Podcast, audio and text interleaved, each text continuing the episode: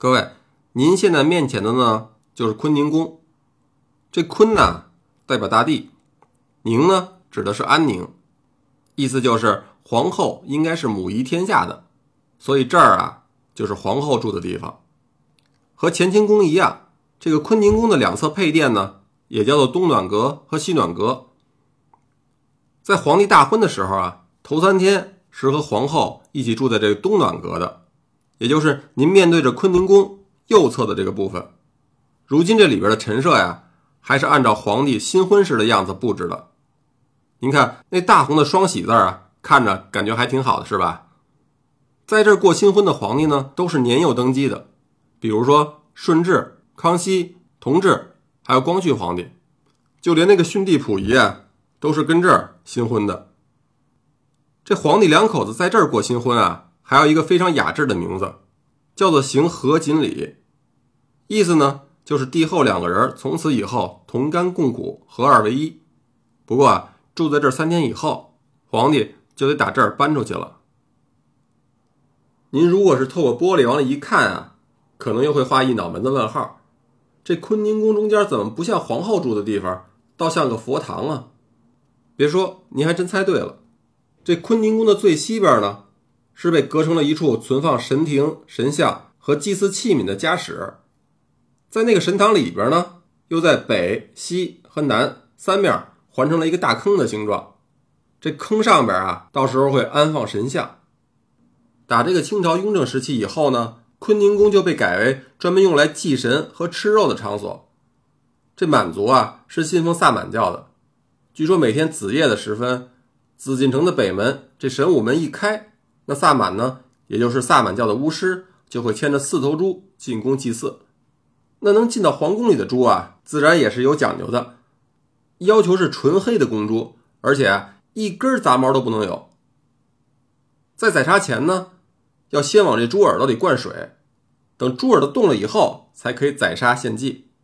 因为啊，那代表着神已经领生了，也就是同意接收的意思。这个活动啊，还非常重要。每到初一的时候呢，就连皇帝和皇后啊都会来这里边亲自的祭祀。那那些杀的猪怎么处理呢？当然不能扔了，得吃掉。这猪呢都是在坤宁宫里现杀现煮的。那么坤宁宫里啊是有一个大条案，这皇家的设备啊当然也不一般了。三寸厚的木板啊铺了足有几张床铺那么大，那地上呢又被铺满了油布，用来接猪血。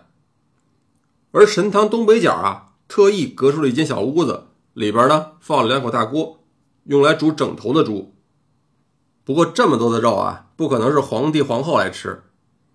这每年正月初二的朝祭呢，是紫禁城大祭的日子，所以啊，到时候皇帝要钦点一些王公大臣到坤宁宫里来吃肉。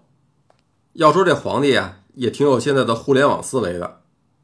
这怎么讲呢？您看像不像现在的饥饿营销？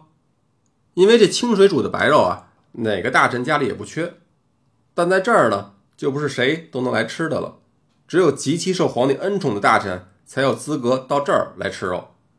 那么大名鼎鼎的曾国藩就曾经有幸到这儿来吃过肉，而且在他第一次被通知能享受这种殊荣的时候呢，还激动的不行不行的呢。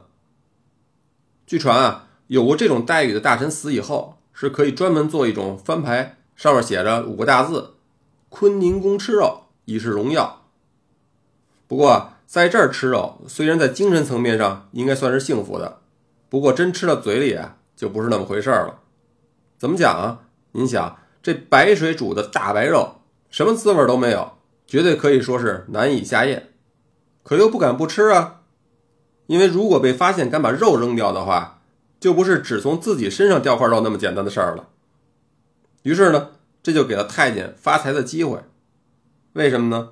因为大臣啊需要贿赂太监，请他们偷藏一些椒盐带过来弄在肉上面，或是用酱汁浸泡过的棉纸擦拭切肉的刀子，来增加一些滋味。